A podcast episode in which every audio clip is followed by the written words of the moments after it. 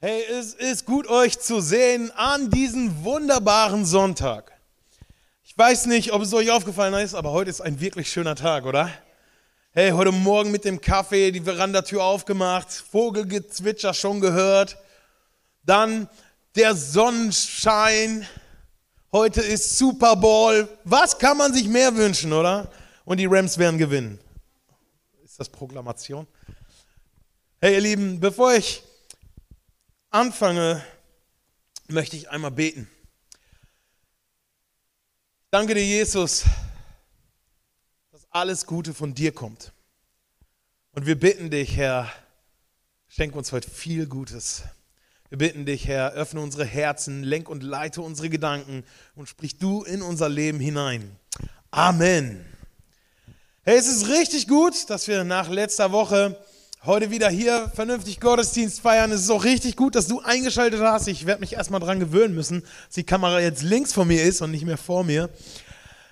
Ich möchte mit uns heute über etwas sprechen und zwar über die Jahreslosung. Und ich habe mir gedacht, hey, kann man Mitte Februar noch über die Jahreslosung sprechen?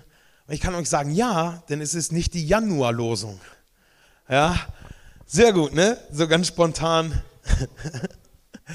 Wer von euch hat vielleicht schon mal die Jahreslosung gelesen in diesem Jahr? Sehr gut. Super. Für die, die es nicht getan haben, will ich es einmal vorlesen. Und zwar finden wir die in Johannes 6, Vers 37. Alle Menschen, die mir der Vater gibt, werden zu mir kommen und keinen von ihnen werde ich je abweisen. Wow, was für eine kraftvolle Zusage, oder? Hey, das ist, das ist wirklich powerful. In meiner Vorbereitung, da habe ich einen Vers, äh, ein Vers sage ich schon, etwas gehört, ein Satz, der mich richtig fasziniert hat. Und zwar lautet der, wenn du denkst, du hast einen Bibelvers verstanden, aber du kennst den Kontext nicht, hast du nichts verstanden. Deshalb möchte ich mir mit euch heute einmal den Kontext anschauen, die Begebenheit, wo Jesus das sagt. Und dieser, dieser ganze Kapitel Johannes 6 beginnt schon mit einem unglaublichen Wunder. Und zwar ist es die Speisung der 5000. Ja, eine riesen Menschenmenge, 5000 Männer plus Frauen und Kinder sind Jesus nachgefolgt, weil sie erlebt haben, wie er Wunder getan hat, weil sie erlebt haben, wie er Kranke geheilt hat, wie er ins Leben reingesprochen hat. Und sie gemerkt haben, hey, dieser Mann ist etwas ganz Besonderes, das ist von Gott gegeben. Und sie sind ihm nachgefolgt und irgendwann merkt Jesus, hey, schon spät geworden, die Leute werden Hunger haben und er gibt seinen Jüngern den Auftrag, macht euch mal Gedanken, was können wir machen? Und sie haben nachgedacht, okay, wenn wir die jetzt alle ins Dorf schicken und, äh, oder wenn wir einkaufen gehen, so viel Geld haben wir nicht. Und dann kommt nach kurzer Zeit oder nach einiger Zeit kommt Andreas, das ist ein Jünger Jesu, bekannter ist wahrscheinlich der Bruder Petrus. Und Andreas sagt, hör mal Jesus, ich habe hier einen kleinen Jungen mit fünf Broten und zwei Fischen. Ja, fünf Brote und zwei Fische und ähm, ich kann mir vorstellen, wie die anderen Jünger geguckt haben, aber Jesus sagt, okay, her damit, hat es aufgeteilt in Körbe, hat dafür gedankt und hat seine Jünger losgeschickt. Fünf Brote, zwei Fische für über 5000 Personen. Und das Ende von, dieser, von, diesem, von diesem Wunder ist, dass die Jünger zurückgekommen sind mit zwölf Körben voll mit Brotbrocken. Ja? Und kurz darauf hören wir dann oder lesen wir, in dem Kapitel, wie das Volk sagt, wow, er hat uns mit Brot versorgt, wir müssen ihn zum König krönen. Und sie wollten Jesus zum König krönen und das hat Jesus mitbekommen, beziehungsweise er hat es nicht gehört, sondern er, er wusste, steht, was sie vorhaben. Er wusste, was sie vorhaben und daraufhin hat er sich zurückgezogen auf einen Berg. Also er ist aus dieser Situation rausgegangen, dass sie ihn nicht zum König krönen konnten. Und dann liest man davon, wie seine Jünger ins Boot stiegen, ohne Jesus nach Kapernaum rüberfahren wollten als andere Ufer. Und die Menschen hatten gesehen, okay, Jesus ist nicht dabei, aber sie sagten sich, komm, wir folgen mal den Jüngern oder so. Und Jesus ist über Nacht über den See gelaufen und ist auch am anderen Ende angekommen in Kapernaum. Und die Menschenmenge sagte, hey, Jesus, wie bist du hier hingekommen? Wir haben dich schon überall gesucht. Und das, was Jesus sagt, ist, ja, ich weiß, dass ihr mich gesucht habt aber ihr habt mich aus dem falschen Grund gesucht. Denn ihr habt es nicht verstanden. Ihr habt nicht verstanden, dass das Brot, was ihr gegessen habt, nichts ist in dem Vergleich zu dem, was ich eigentlich für euch habe. Und hier sehen wir, dass Jesus darauf hinweist, hey, ich bin das Brot des Lebens. Und ich bin vom Himmel gekommen und die, die Menschen sagen, okay, warte mal, Jesus, du musst uns da schon einen Beweis geben. Mach das doch so wie Mose, der unsere Vorfahren in der Wüste mit Manna, mit Brot versorgt hat. Vom Himmel aus. Jesus hat es nochmal wiederholt und hat gesagt, hey, ihr habt es nicht verstanden. Ich bin das Brot des Lebens. Und er geht darauf ein, auf das Abendmahl, ja, ähm, das sein Leib gegeben, sein Blut vergossen. Und die Menschen hatten damals nicht die Infos, die wir jetzt haben. Ja, die haben sich gedacht, was sollen wir jetzt äh, Kannibale werden oder was? Ähm, von ihnen essen? Ähm, unglaublich. Und sie standen in, in Rätseln. Aber wir lesen darauf hin, dass die ganze Menschenmenge Jesus verlassen hat. Weil sie gesagt haben, hey, er sagt, er kommt vom Himmel. Dabei kennen wir doch seinen Vater Josef und seine Mutter Maria. Das ist doch Jesus. Höchstens ein Prophet. Und wir sehen, dass die Menschenmenge davonläuft und zwölf Jungs bleiben aber, und zwar die Jünger von Jesu. Die Jünger Jesu bleiben und dieses ganze Kapitel endet darin oder damit, dass Jesus sagt, hey, auch unter euch zwölf, die, die ich mitnehme, die, die ich ausgesucht, auserwählt habe, ist einer der Teufel, einer, der mich verraten wird. Und so endet dieses Kapitel. Und ich habe mir gedacht, ich möchte mir drei Verse raussuchen, über die ich heute gerne sprechen möchte. Und den ersten finden wir in Johannes 6, Vers 35. Ich bin das Brot des Lebens, sagte Jesus zu ihnen. Wer zu mir kommt, wird niemals wieder hungrig sein. Und wer an mich glaubt, wird nie wieder Durst haben. Hey, dieser Vers ist der Hammer. In diesem Vers finden wir die wohl wichtigsten und entscheidendsten Fragen der Menschheit. In diesem Vers kriegen wir Antworten auf was bringt mir Erfüllung, was macht mich zufrieden und vor allem, was ist der Sinn meines Lebens. Das finden wir in diesem Vers, der gerade angeschlagen war. Wisst ihr, die Menschen damals, die haben genauso wie die Menschen heutzutage oberflächlich gedacht.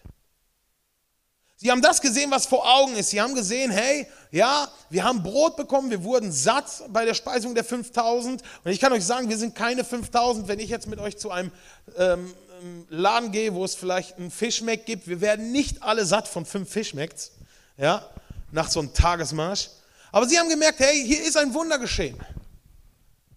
Das haben sie angenommen.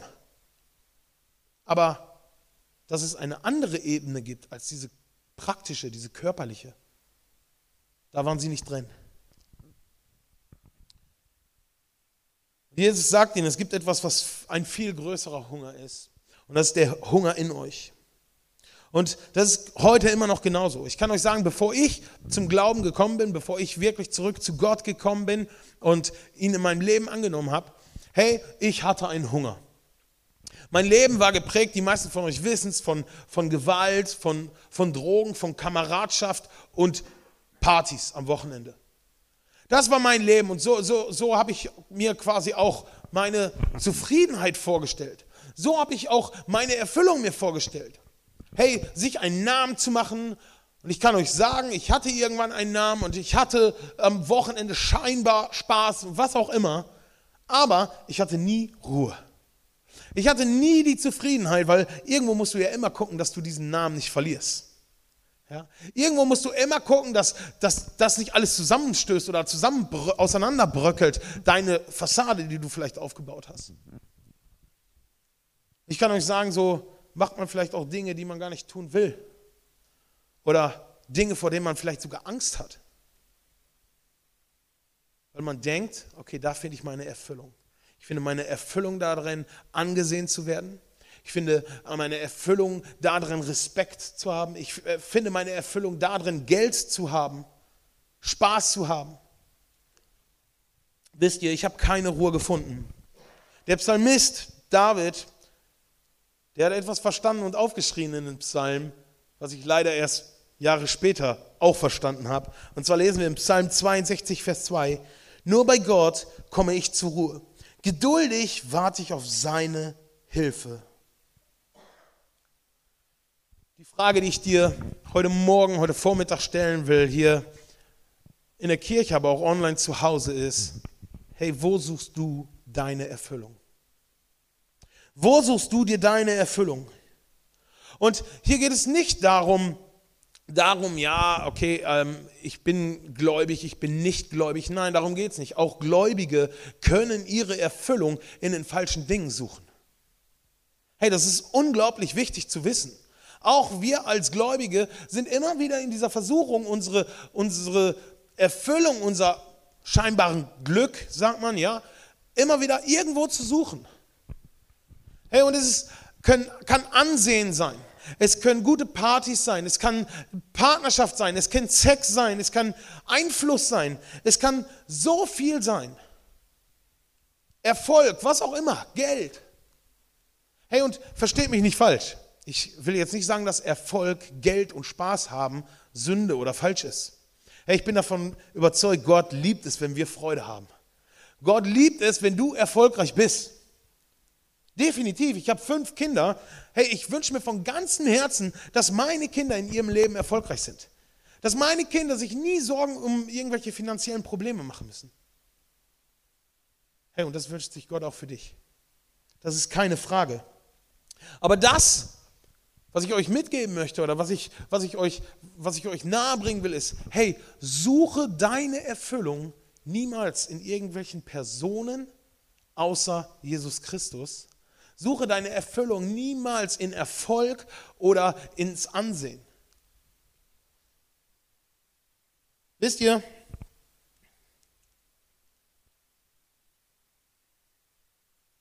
ich habe diese Ruhe erst gefunden, als ich verstanden habe, dass ich ein Kind Gottes bin.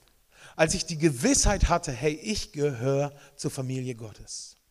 Wie kann das sein? Wie kann ich behaupten, eine Gewissheit zu haben, dass ich zur Familie Gottes gehöre? Ganz einfach. Seit dem Tag an, wo ich, wo ich gesagt habe, ja, ich möchte, Jesus, ich glaube, ich nehme dich in meinem Leben an, seit dem Tag habe ich keinen Fehler mehr in meinem Leben gemacht. Seit diesem Tag, und da könnt ihr meine Tochter fragen, habe ich keine Charakterschwäche mehr. Amen, musst du jetzt sagen. Nein, natürlich nicht. Hey, ich bin kein Stück besser als einer, der hier im Raum ist, der online zuschaut oder der da unten am Markt an der Fischerstraße ist. Hey, ich bin ein Mensch mit Fehlern. Es gibt nur einen Unterschied. Und zwar Jesus. Wisst ihr, die Sache ist, es gibt Menschen, die sich denken, hey, ich bin nicht gut genug. Ich kann dir sagen, ich bin auch nicht gut genug. Ich bin auch nicht gut genug. Sondern der Einzige, der uns einfach wirklich die Gewissheit geben kann, zu der Familie Gottes zu gehören, ist Jesus. Und ich möchte im nächsten Punkt weiter darauf eingehen. Johannes 6, Vers 37. Alle Menschen, die mir der Vater gibt, werden zu mir kommen und keinen von ihnen werde ich je abweisen. Wen wird er abweisen? Keinen. Keinen wird er abweisen. Das Geniale ist, wenn wir uns die altgriechische, also die, die Ursprungsbibel anschauen, da wird eine Doppelverneinung verwendet. Das heißt, auf gut Deutsch steht da, allen, alle Menschen, die mir der Vater gibt, werden zu mir kommen und keinen von ihnen werde ich je, niemals, auf gar keinen Fall werde ich ihn abweisen. Das ist die stärkste Verneinung, die es im Griechischen gibt. Niemand, niemand wird er zurückweisen. Und vielleicht kennt ihr das auch, dass Menschen sagen, hey, Christian, das ist der Punkt, wo ich darauf zurückkomme, dass Menschen sagen, hey Christian, weißt du was, ich kann dir sagen, ich bin nicht gut genug für Gott. Oder dass Menschen sagen, ich bin noch nicht weit genug für Gott. Oder mein Leben ist alles andere als Gottes würdig. Ich habe keinen Zugang zu Gott. Hey, ich gebe dir zu fast allen Punkten recht. Du bist nicht gut genug, um vor Gott zu bestehen. Wenn nicht diese eine Sache wäre, und zwar der Zugang. Der Zugang Jesus Christus, der es vollbringt, dass du rein frei genug sein kannst, um vor Gottes Thron zu kommen. Der dich frei macht von Dingen, der dich reingewaschen hat, weil er das perfekte Leben geführt hat, damit du sagen kannst, hey, ich bin ein Kind Gottes. Und genau der stoßt dich nicht ab. Und ich finde es so genial, dass in, der, in dem gleichen Kapitel Jesus diese Zusage bestätigt. Weil ich weiß nicht, ob ihr euch das vorstellen könnt. Jesus hat seine zwölf Jünger bei sich, die er selber, er sagt, ich habe euch selbst auserwählt. Er nimmt diese Jünger mit und gibt, gibt ihnen das Beste mit, was sie kriegen können. Er, nimmt, er lässt sie ein Teil seines Lebens sein. Er bringt ihnen Dinge bei. Er, er investiert sich richtig in diese zwölf Männer. Und dann lesen wir in Johannes 6, Vers 70 und 71, da sagt Jesus, ich selbst habe euch zwölf ausgewählt und doch einer von euch ist ein Teufel. Damit meinte er Judas, der Sohn von Simon Iskariot, einer seiner zwölf Jünger. Und Judas war es dann auch, der Jesus später verriet. Im selben Kapitel lesen wir es. Hey, aber wir finden keine Stelle, wo Judas irgendwo schlechter als die anderen behandelt wurde von Jesus oder Judas weggestoßen wurde, sondern nein, er ist genauso mit Jesus gegangen wie die anderen elf. Er hat ihn nicht verstoßen. Hey, menschlich gesehen für mich unvorstellbar. Zu wissen, hey, hier ist jemand, der dafür sorgen wird, dass ich ans Kreuz gehen werde. Und trotzdem investiert er sich in ihn hinein und gibt ihm das Wichtigste mit, was ein Mensch wissen kann. Wir wissen, wie die Geschichte ausgeht. Wir wissen, dass, dass Judas diesen Fehler macht, Jesus verriet.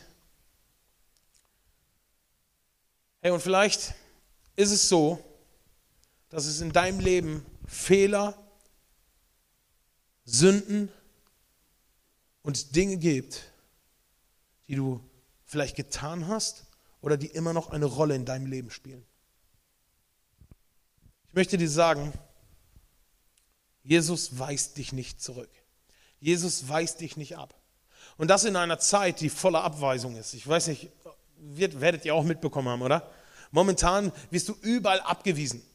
Hey, ich bin für die Impfung, Abweisung. Ich bin gegen die Impfung, Abweisung. Ich, mir ist das relativ egal, Abweisung. Hey, egal was du sagst, irgendwo wirst du immer ausgegrenzt. Hey, nicht beim Herrn. Er möchte ein Leben für uns in voller Fülle.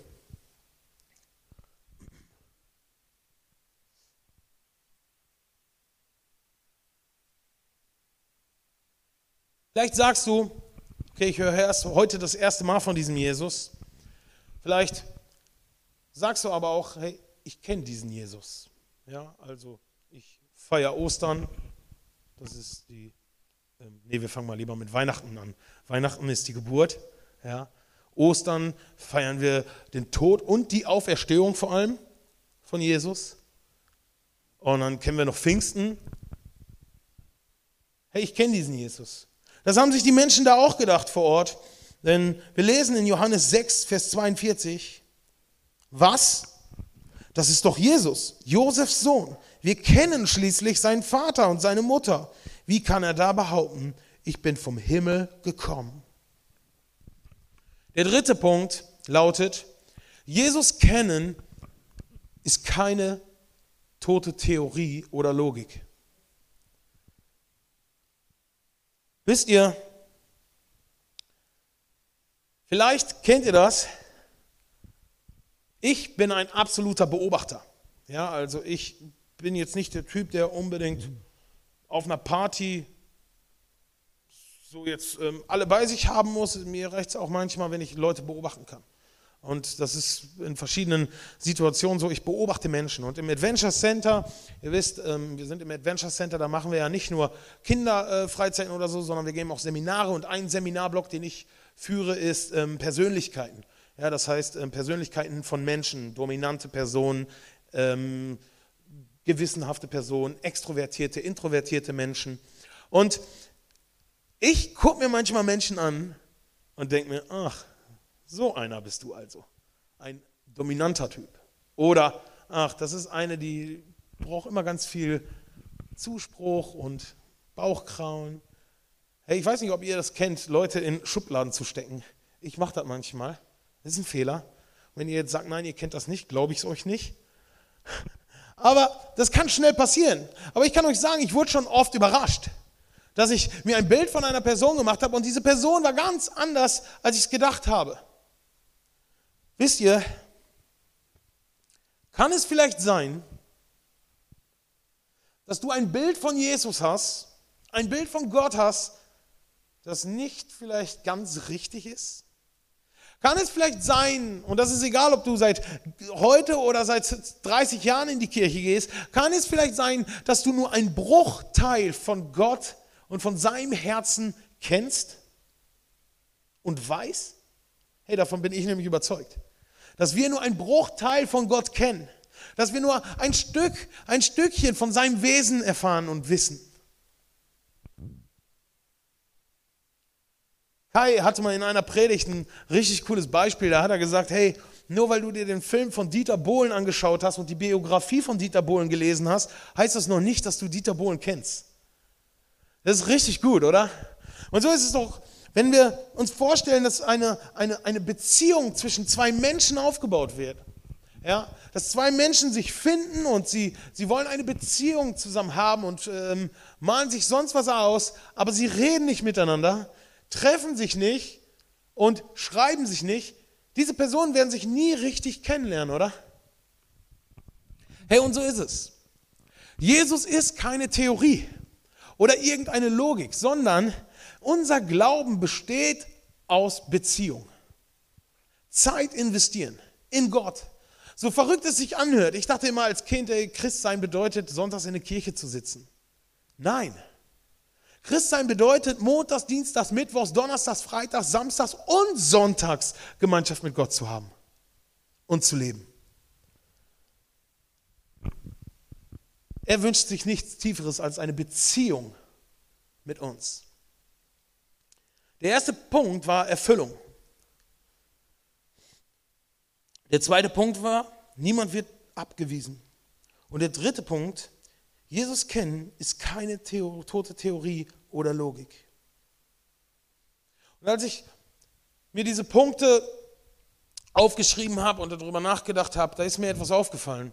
Und zwar gibt es eine Parallelstelle in der Bibel, die das nochmal deutlich macht. Diese drei Punkte. Und das ist eine, eine, eine Zusage von Jesus, ein, ein Gleichnis von Jesus, und zwar das Gleichnis vom verlorenen Sohn. Und vielleicht hast du das Gleichnis vom verlorenen Sohn schon mal gehört oder kennst es. Wenn nicht, ist nicht schlimm. Ich werde es jetzt einmal kurz erläutern. Und zwar ist ein Mann ein Vater mit zwei Söhnen. Und der Vater scheint relativ gutes Geld zu haben, viel Reichtum zu haben. Und das, was passiert ist, eines Tages kommt einer der Söhne zu ihm und sagt, hey, ich möchte den Anteil meines Erbes. Auf gut Deutsch, hey Papa, ich habe keinen Bock mehr auf diese ganze Geschichte hier. Gib mir das, was mir zusteht und ich bin weg und ähm, was du machst, interessiert mich nicht. So, und wir lesen, dass der Vater dieses Vermögen aufteilt und den einen Jungen seinen Anteil gibt. Und das, was passiert ist, der Junge zieht los und verprasst das ganze Geld. Er verschleudert alles. Und nach einiger Zeit liest, liest man, dass, dass eine Hungersnot in diesem Land ausbricht. Und in, während dieser Hungersnot, ohne Geld, landet der Junge, dieser Sohn irgendwann bei den Schweinen und er darf sie hüten und liegt im Schweinestall. Und man, man liest, dass der, der Besitzer darauf achtet, dass er nichts vom Schweinefutter isst. So einen Hunger hat er. Er hätte sich gefreut über das Futter von den Schweinen.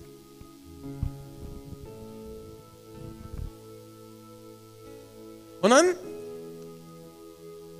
liest man in Lukas 15, Vers 17, da kam er zur Besinnung. Bei meinem Vater hat jeder Arbeiter mehr als genug zu essen und ich sterbe hier vor Hunger. Hey, dieser, dieser Junge hat verstanden, hey, der geringste Arbeiter, der, der letzte Knecht hat es bei meinem Vater besser als ich hier.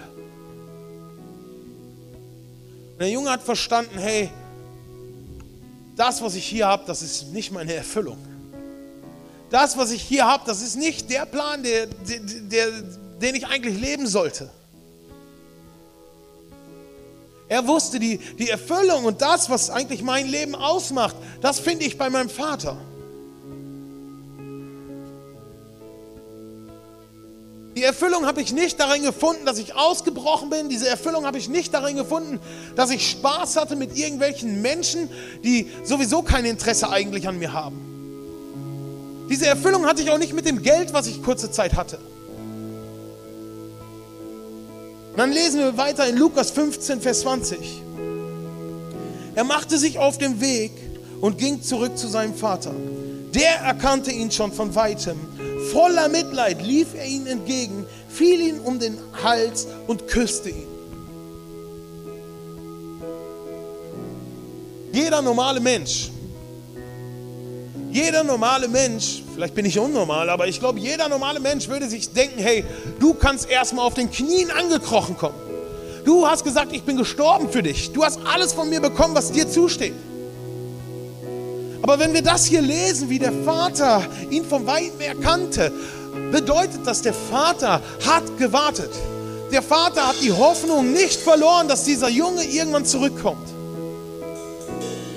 Und das, was er tat, ist, das, was er tat, ist, er hat ihn nicht abgewiesen, sondern er ist auf ihn zugerannt, obwohl er voller Schweinekot war. Und er hat ihn umarmt und hat ihn geküsst. Keine Abweisung, vollkommene Annahme. Wir wissen, dass dieses Gleichnis dafür steht, wie die Menschen zu Gott kommen können. Und dann lesen wir weiter in Lukas 15, Vers 21 und 22. Vater, sagte der Sohn ihm, ich bin schuldig geworden an Gott und an dir. Siehe mich nicht länger als dein Sohn an. Ich bin es nicht mehr wert. Sein Vater aber befahl den Knechten, beeilt euch, holt das schönste Gewand im Haus und legt es meinem Sohn um, steckt ihm einen Ring an den Finger und bringt Schuhe für ihn. Hey, der Junge hat gedacht, hey, wenn ich zu meinem Vater komme, vielleicht habe ich die Chance, als Knecht bei ihm zu landen als einer der geringen Arbeiter.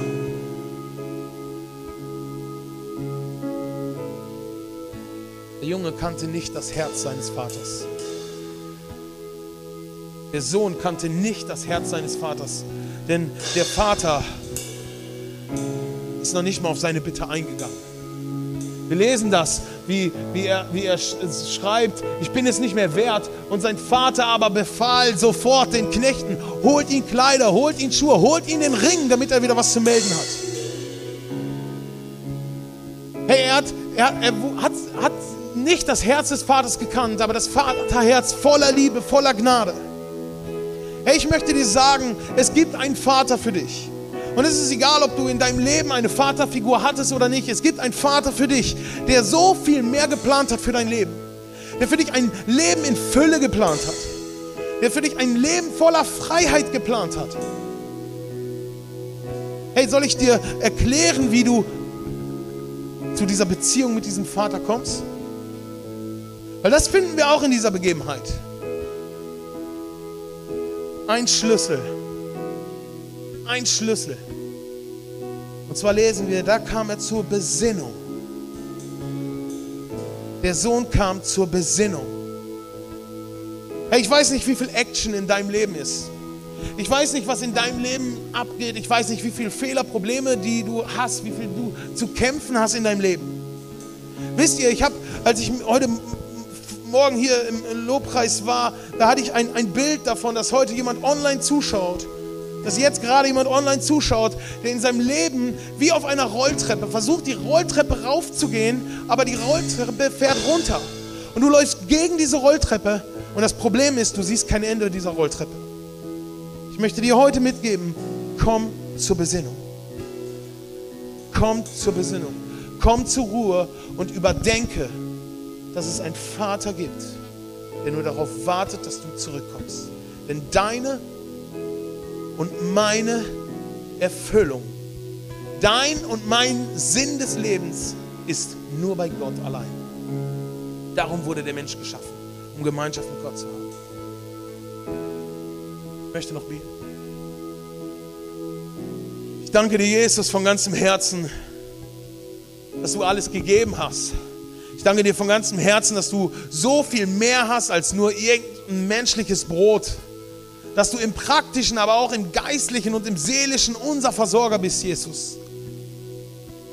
Jesus, wir müssen einfach einmal zur Ruhe kommen. Wir brauchen dich, Herr. Wir brauchen dich, Jesus. Wir brauchen dich, um Erfüllungen in unserem Leben zu bekommen. Danken dir, dass du uns nicht abweist. Wir danken dir, Herr, dass wir einen Teil von dir kennen, aber bei weitem noch nicht alles von deinem Herzen. Wir bitten dich, offenbar dich in unserem Leben. Wir danken dir, Herr, dass wir dich haben dürfen. Halleluja. Amen.